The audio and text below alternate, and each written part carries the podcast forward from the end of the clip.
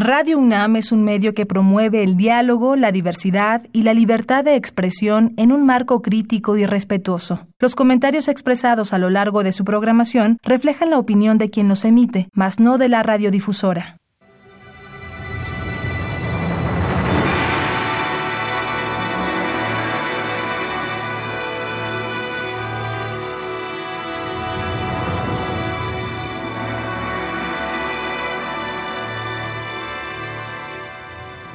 Radio Universidad Nacional Autónoma de México presenta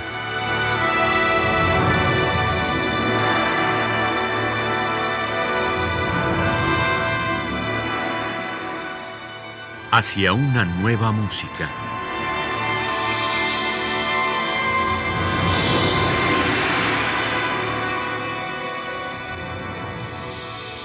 Programa a cargo de Ana Lara.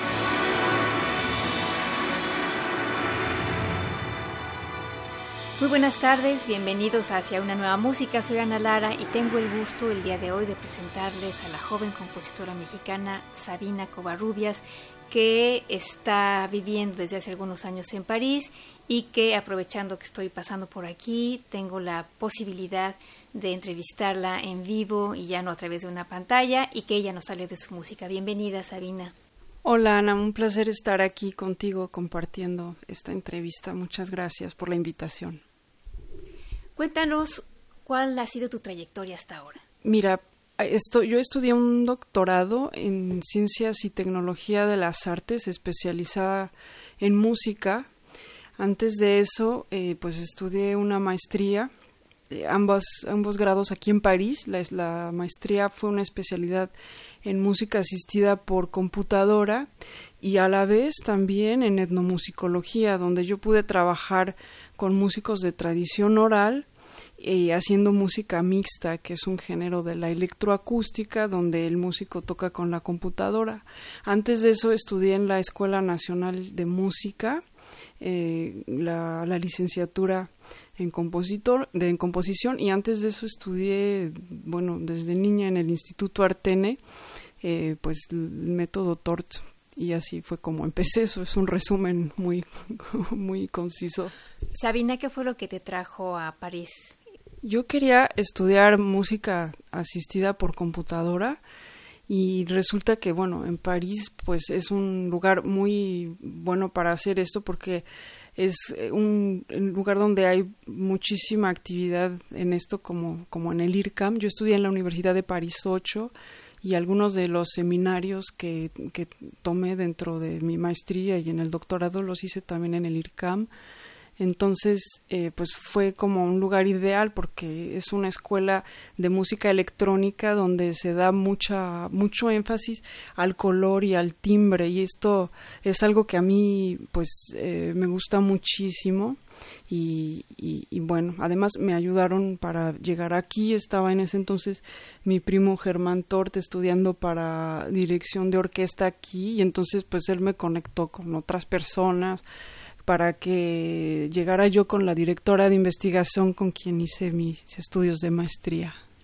Vamos a empezar a escuchar tu música, Sabina, y la primera obra es El eco de sus rezos, una obra que compusiste en 2009 para coro femenino y computadora. Cuéntanos un poco de esta obra. Esta obra es una comisión que me hizo un coro femenino que se llama Tumben Pax y entonces pues fue comisionada por eh, coinversiones del FONCA y al mismo tiempo estaba yo aquí estudiando la maestría con la beca del, del FONCA también.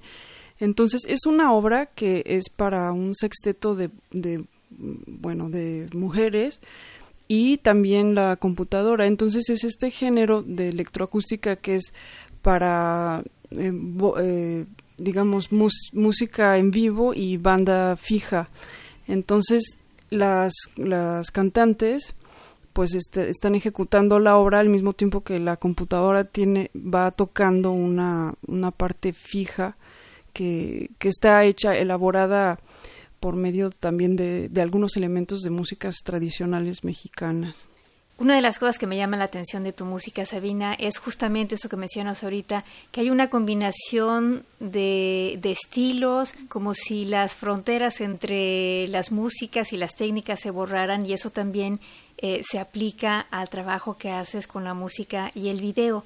Cuéntanos de dónde viene ese interés multifacético y me imagino yo como tu formación es sobre todo desde, desde el sonido. ¿Cómo has trabajado la parte visual? Sí, bueno, dos preguntas. Primero, a, la combinación entre géneros.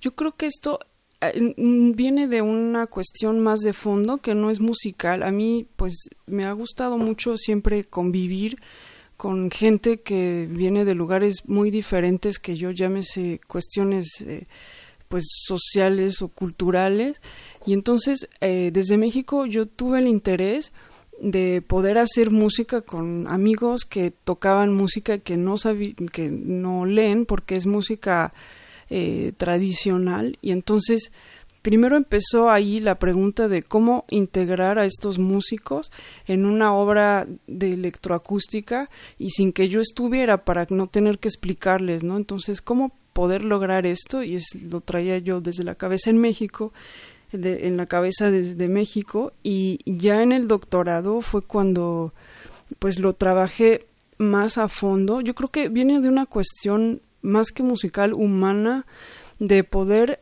eh, entender cómo está haciendo música la otra persona, cuáles son sus eh, el funcionamiento de su sistema musical y que este funcionamiento de esta música que está improvisando, no sé, alguien de Senegal, por ejemplo, que, que podamos los dos hablar en una misma obra y los dos en libertad, la, la, persona este, pues improvisando y yo con la parte de la computadora y mi, mi conocimiento de música pues más académica por decirlo de alguna manera. O sea es un esfuerzo por convivir con otros músicos por, por hacer algo juntos y bueno, respecto a la otra pregunta, fíjate que sí, ahora hago un video y es, bueno, es difícil catalogar cómo se llama esto. Algunas personas le llaman un género que es música visual.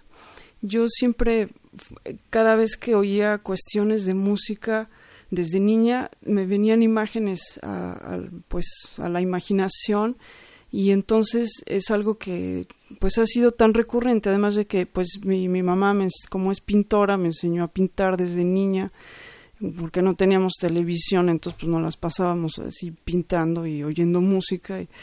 Entonces yo creo que viene de ahí la pues digamos que, que yo automáticamente cuando oigo sonidos veo cosas en mi imaginación Vamos a escuchar el eco de sus rezos de Sabina Covarrubias, una obra para coro femenino y soporte fijo. La interpretación está a cargo de Tumben Pax.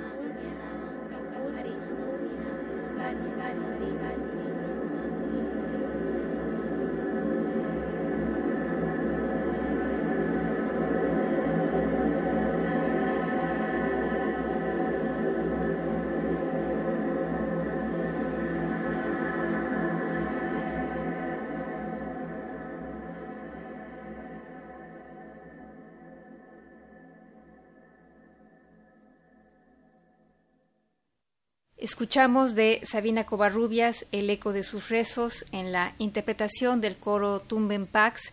Es una pieza para coro femenino y soporte fijo. Y estamos platicando esta tarde con Sabina Covarrubias. Sabina, la siguiente pieza que vamos a escuchar es Cantos de Viento, que a mí me encantó porque realmente uno escucha pájaros ahí, ¿no? Cuéntanos de esta obra. Mira, esta obra está inspirada en paisajes que, que, yo recorrí en México en bicicleta en un viaje y entonces pues yo me acuerdo al ir viajando que se escuchaban pues sí pájaros por todos lados y era una especie de jungla. Después, fíjate que la primera vez que yo fui a un concierto al IRCAM en una sala donde estaba uno rodeado de bocinas, había por arriba este todos por todos lados yo escuché ahí una cuestión como una jungla de sonidos que, que viajaban por todos lados, que se desplazaban y estaba realmente vivo. Entonces, estas dos, eh, dos hechos pues me, me inspiraron esta obra que es una obra para el pico, bueno, para la embocadura de, de una flauta de pico nada más. Y entonces esta es una obra que, que hice en el contexto de mi investigación de doctorado y donde el, el objetivo era cómo hacer una obra con técnicas nuevas que son pues prácticamente imposibles de describir en un papel. Y entonces eh, la partitura tiene videos donde yo enseño, yo me filmé eh, haciendo cosas raras con la, esta boquilla de la flauta ponía los dedos por todas partes, etcétera. Y entonces, con este video y, que además tiene eh, a, la, a, la, vez que yo voy explicando la técnica se ve como la notación abajo de qué es lo que lo que significa esto y el reto era poder que el músico lo, lo, lo tocara sin que le tomara más de tres ensayos, ¿no? Porque es un problema real que tenemos en los compositores, los intérpretes sobre todo. Entonces, ¿cómo poder hacer que, que, la escritura sea accesible a las condiciones pues reales de, del concierto que son muy pocos ensayos y que además se pueda transmitir lo que realmente está esperando el compositor al, al intérprete las técnicas cómo transmitir una técnica nueva eh, sin que sin que haya demasiada complejidad en la partitura y bueno, y entonces pues se dio esta obra que es para eh, esta flauta y un sistema octofónico. Esto pasa con ocho bocinas que están alrededor del público y entonces cuando se escucha en vivo pues se oye como si estuvieran volando ahí pájaros dando vueltas alrededor del público. Esta obra está escrita para la embocadura de una flauta de pico alto. La interpretó Julián Rincón la, obra que van a escuchar es una grabación de un concierto en vivo y es una obra del género música mixta, que es un subgénero de la música electroacústica. Entonces, en esta obra, la, el intérprete toca leyendo una partitura y la computadora va armonizando, por decirlo de alguna manera, lo que va haciendo la, la flauta digamos que hace como si hubiera seis flautas y que cada una va tocando diferentes cosas y además se hace la espacialización del sonido, o sea que, cada una de las réplicas del sonido de la flauta se mueve en direcciones diferentes. Pues vamos a escuchar entonces Cantos de Viento de Sabina Covarrubias.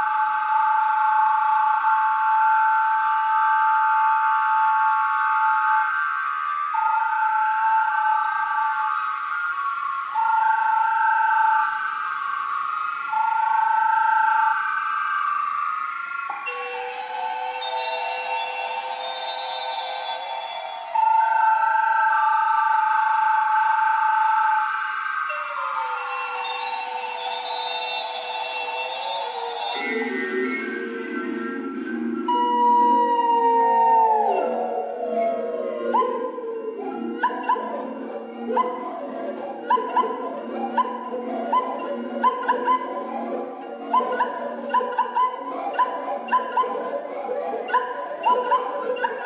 you.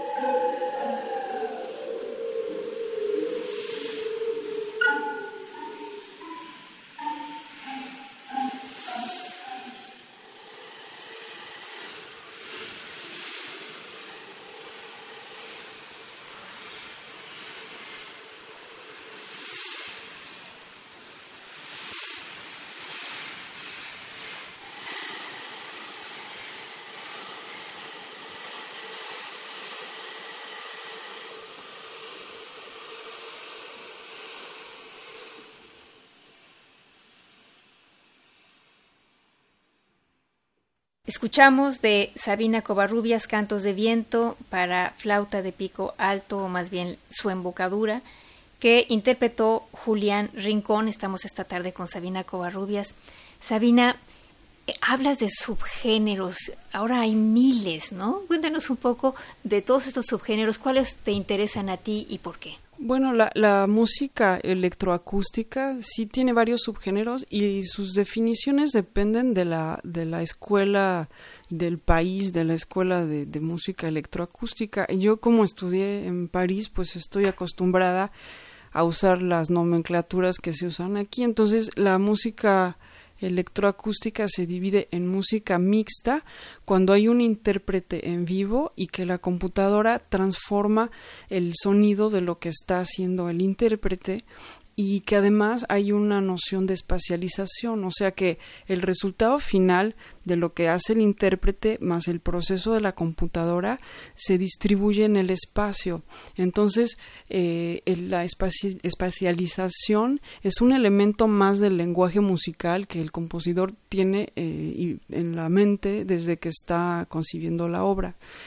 Va, otro género de la música electroacústica pues es la acusmática en donde no se distingue cuál es la fuente sonora de, de lo que está de lo que está sonando. Es decir eh, al contrario de la música concreta, que es otro género de la, de la electroacústica, en donde el sonido concreto podemos decir cuál es su fuente. Por ejemplo, puede ser una campana de un tren, puede ser sonidos de, qué sé yo, de un claxon y que son pues muchas veces que los cortan en pedacitos y esos pedacitos los mezclan y podemos aún distinguir.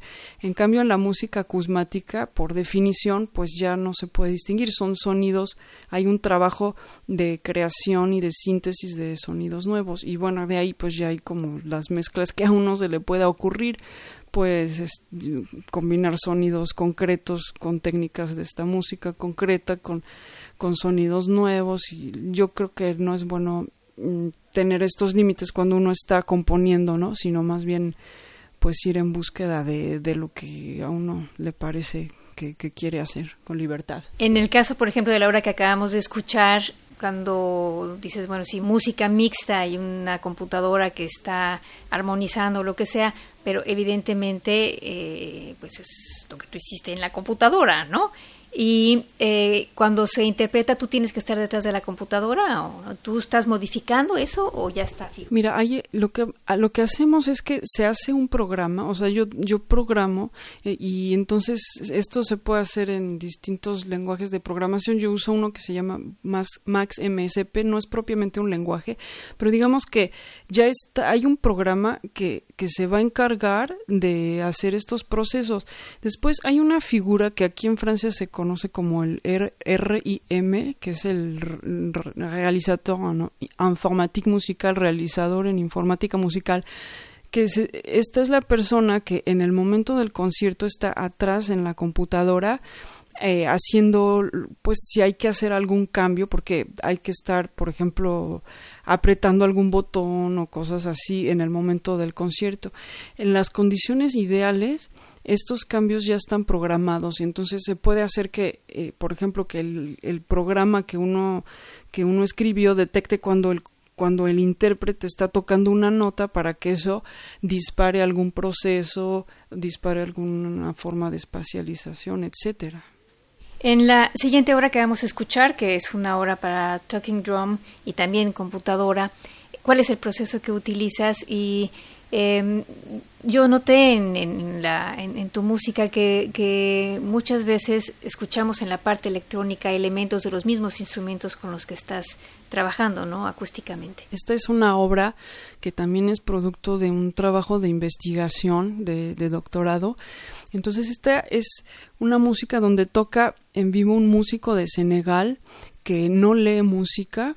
Eh, entonces, es la pregunta de investigación para esta obra era cómo hacer que este músico pueda tocar en una obra electroacústica para en vivo y, y, y, soporte fijo, es decir, que hay una grabación detrás que, que, que, él está, que él va a seguir.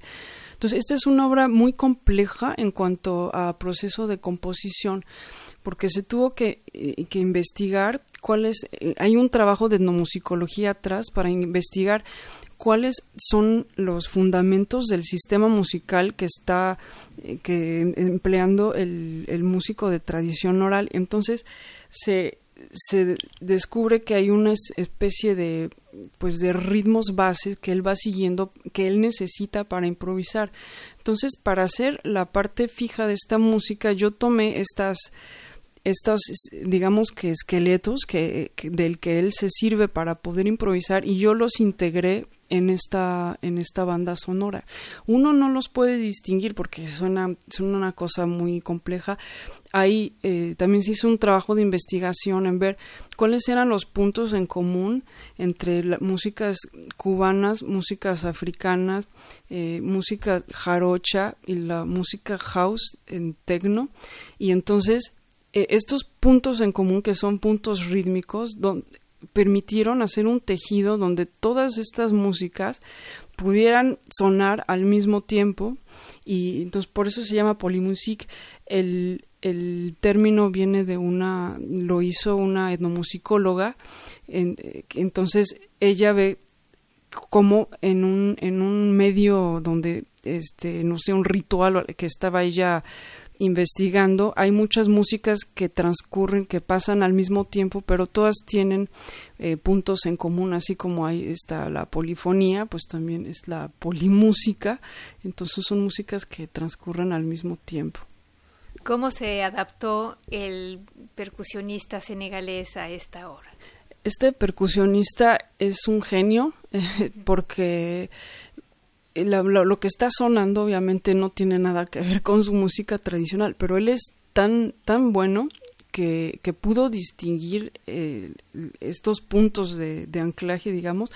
Él estaba, para poder seguir esto se le dieron unos audífonos, entonces eh, él toca con los audífonos y, y en esos audífonos eh, están remarcados o subrayados estos puntos que, que, él sigue. Es como, imagínense que es la, los músicos que, que, tocan salsa tienen en mente la clave cubana, que es este como pa, pa, pa, pa, pa. Bueno, imagínense que es algo así, pero un poco más complejo, lo que él va siguiendo, ¿no? Entonces yo lo que hago es eh, variar esto para que él pueda hacer, eh, pues, eh, acelerando o retardando o creciendo.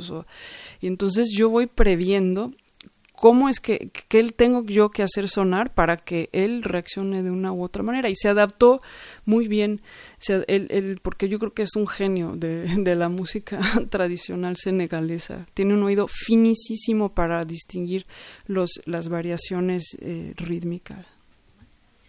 Este, este músico eh, eh, senegalés, que es un griot, es una especie de, pues, de, de sacerdote y que, que, que, además cuenta cuentos, etcétera, se llama Pape Mbaye. Bueno, pues vamos a escuchar de Sabina Covarrubias Polymusic para Talking Drum y computadora en la interpretación de Pape Mbaye.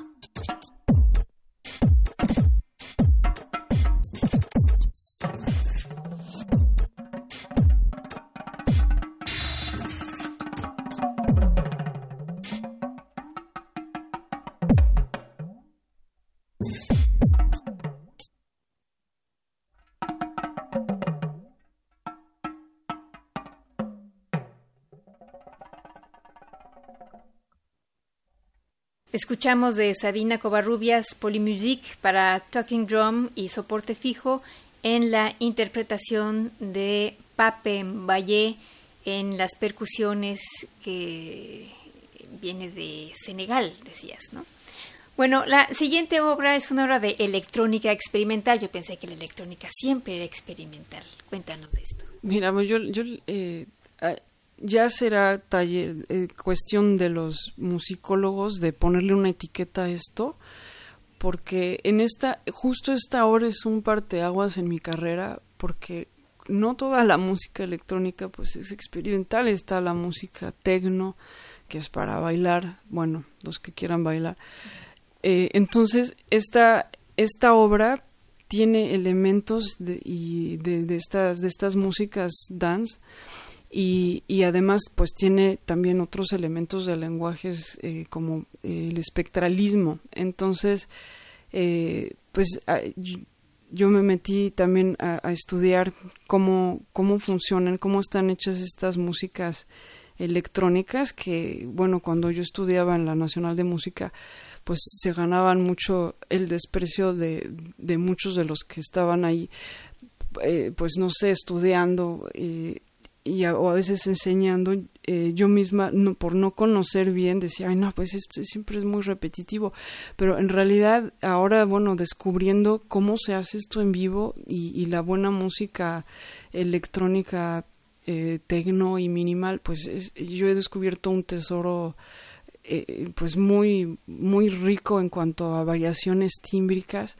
Y entonces esta obra eh, bueno pues tiene es una fusión de estas técnicas y de, de, algunos de estos timbres, pues con cuestiones que yo aprendí en la música académica como pues la música espectral. Bueno, esta obra se llama Fertility, es una obra que compusiste en 2019. Son varios movimientos bastante breves. Eh, ¿Cuál es la idea de esta obra, la general y en particular los que vamos a escuchar? Bueno, esta, esta obra, eh, mira, la compuse durante una residencia que, pasé en eh, cerca de Glasgow eh, eh, fue un esto fue apoyado por el CEMAS y también por el por el Consejo Británico.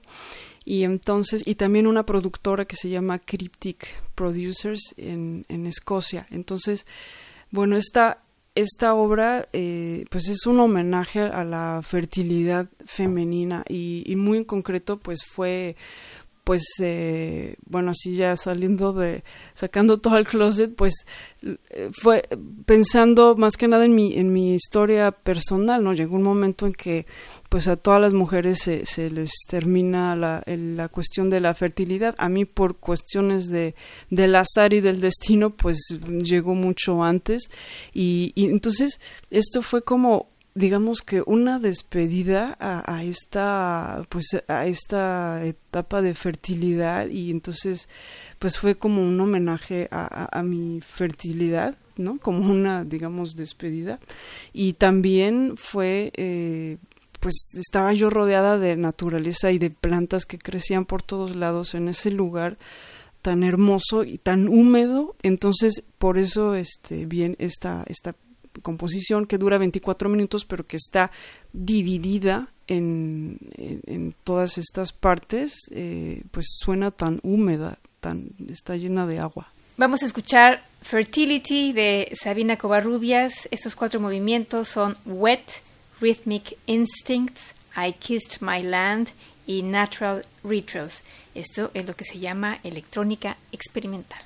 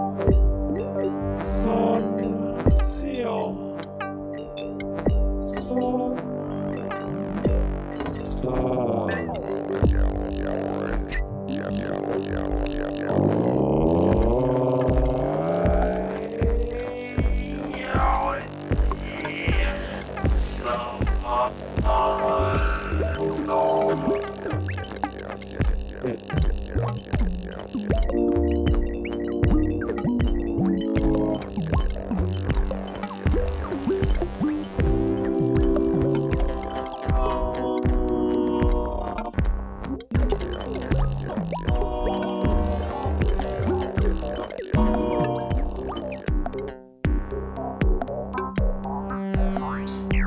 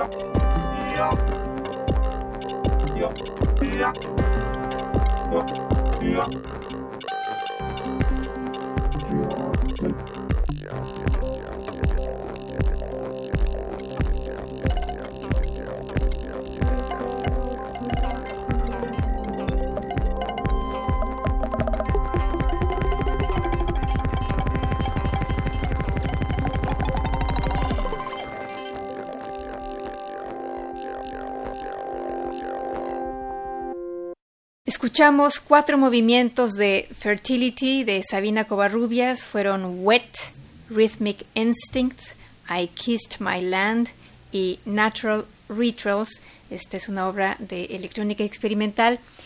Esta, estas obras están pensadas para, para oírse en multicanales, me imagino, y con con eh, movimiento espacializado, ¿no? Sí, fíjate que esta obra, bueno, tiene dos versiones, la estéreo, que es pues, la que se escucha en el radio, pero fíjate que la parte en octofonía es, fue realizada en los estudios del CEMAS en Morelia, y, y sí, está trabajada la cuestión de la espacialización bastante.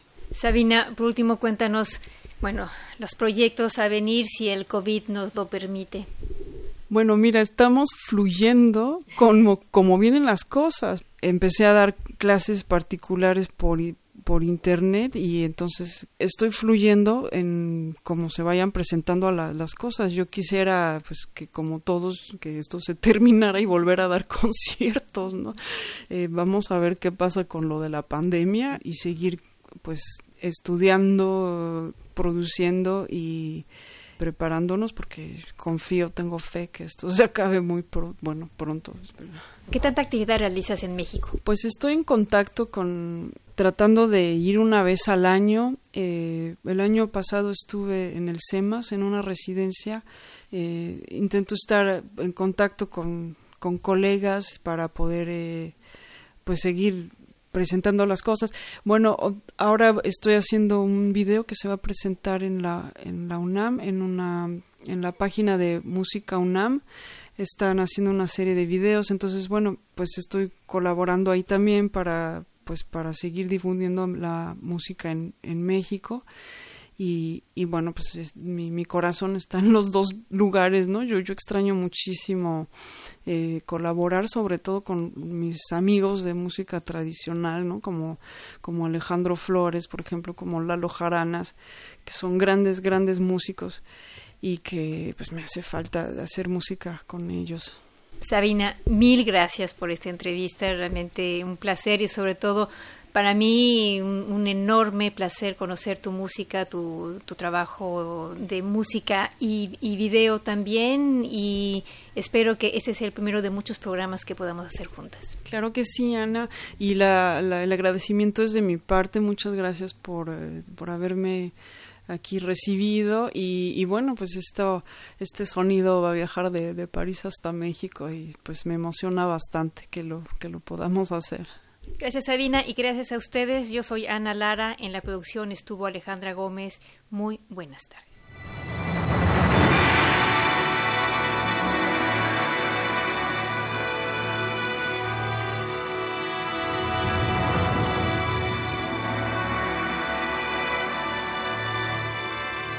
Radio Universidad Nacional Autónoma de México presentó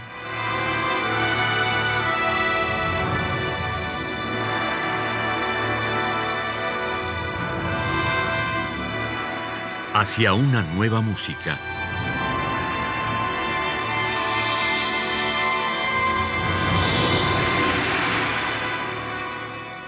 Programa a cargo de Ana Lara. Radio UNAM. Experiencia sonora.